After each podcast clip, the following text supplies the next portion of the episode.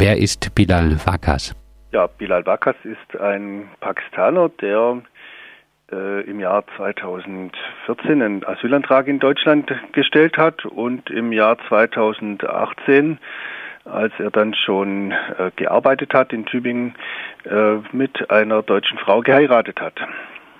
Wie kann es sein, dass äh, jemand, der mit einer Deutschen verheiratet ist, abgeschoben wird? Ja, das haben wir uns auch gefragt und die Tübinger Stadtverwaltung, die ja von Boris Palmer geleitet wird, hat diese Abschiebung mit äh, zwingenden Vorgaben des Ausländerrechts begründet.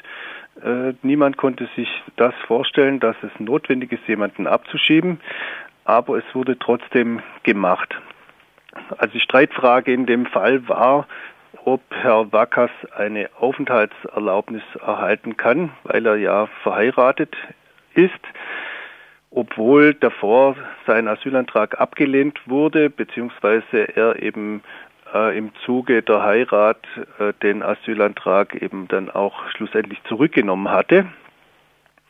Die Stadtverwaltung bzw. die Ausländerbehörde hat das verneint. Die hat gesagt, er kann keine Aufenthaltserlaubnis erhalten. Dagegen wiederum hat der Rechtsanwalt äh, von Herrn Wakas ähm, eine Klage eingereicht.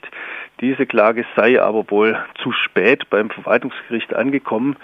Wie dem auch sei, also unsere Einschätzung war auch schon auch so, dass es wahrscheinlich ist, dass eben die Erteilung einer Aufenthaltserlaubnis nicht möglich war in diesem Fall, ohne ein Visumsverfahren durchzuführen, weil eben der Asylantrag damals als, als offensichtlich unbegründet abgelehnt wurde weil er wiederum mit falschen Personalien eingereist war ursprünglich und deswegen ein Strafverfahren bekommen hatte. Und das führt zu einem sogenannten Titelerteilungsverbot.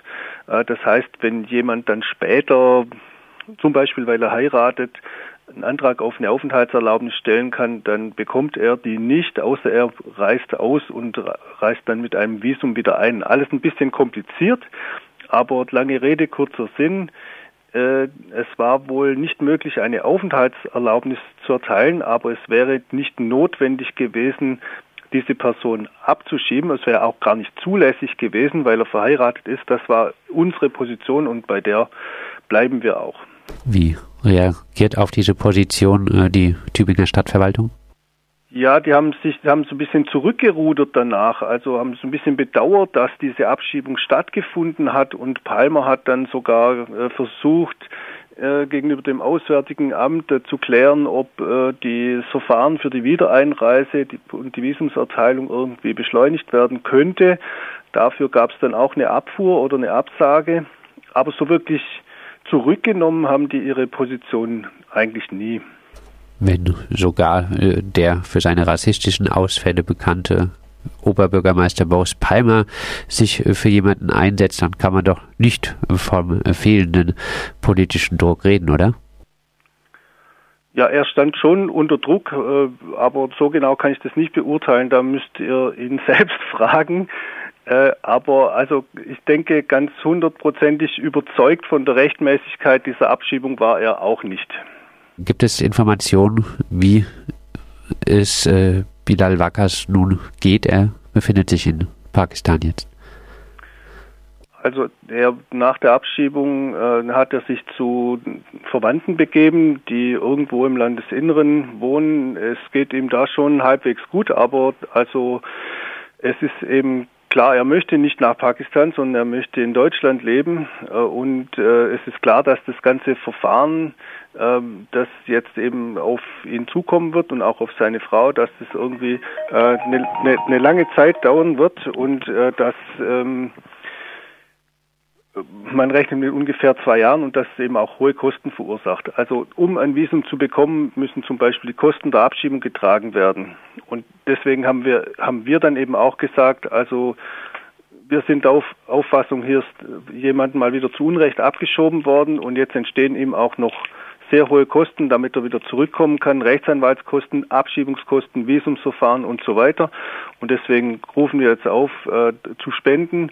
Äh, unser Rechtshilfefonds für Geflüchtete, äh, der ist eh zu schlecht ausgestattet. Also wir brauchen sowieso Spenden auch für andere Fälle.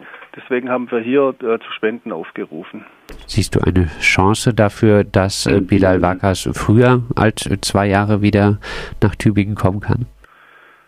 Das kann ich überhaupt nicht einschätzen. Ja, das kann schon sein, dass durch verschiedene Interventionen oder Kontaktaufnahmen auch mit dem Auswärtigen Amt da vielleicht äh, eine Priorisierung vorgenommen wird, aber also äh, Palmer hat selbst einen Brief an Heiko Maas geschrieben, der dann verlauten ließ aus dem Auswärtigen Amt, dass dieser Fall keine Priorität habe, weil es kein, kein äh, dringlicher humanitärer Fall sei, also weil die Person gesund ist und jetzt nichts Besonderes vorliegt und so. Deswegen muss man damit rechnen, dass das so lange dauert wie bei allen anderen auch. Abschließend, welche politischen Forderungen ziehst du aus äh, diesem Einzelfall?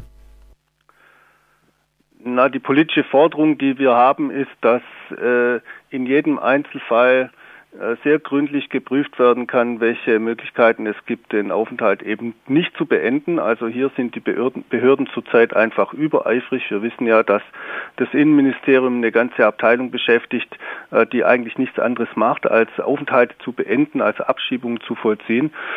Und da sollte es aus unserer Sicht in eine andere Richtung gehen. Deswegen starten wir auch demnächst einen Aufruf, der heißt Bleiberecht statt Abschiebung. Und äh, das ist die Richtung, in die es aus unserer Sicht gehen sollte. Das sagt Andreas Linder vom Bleiberechtsbündnis Tübingen.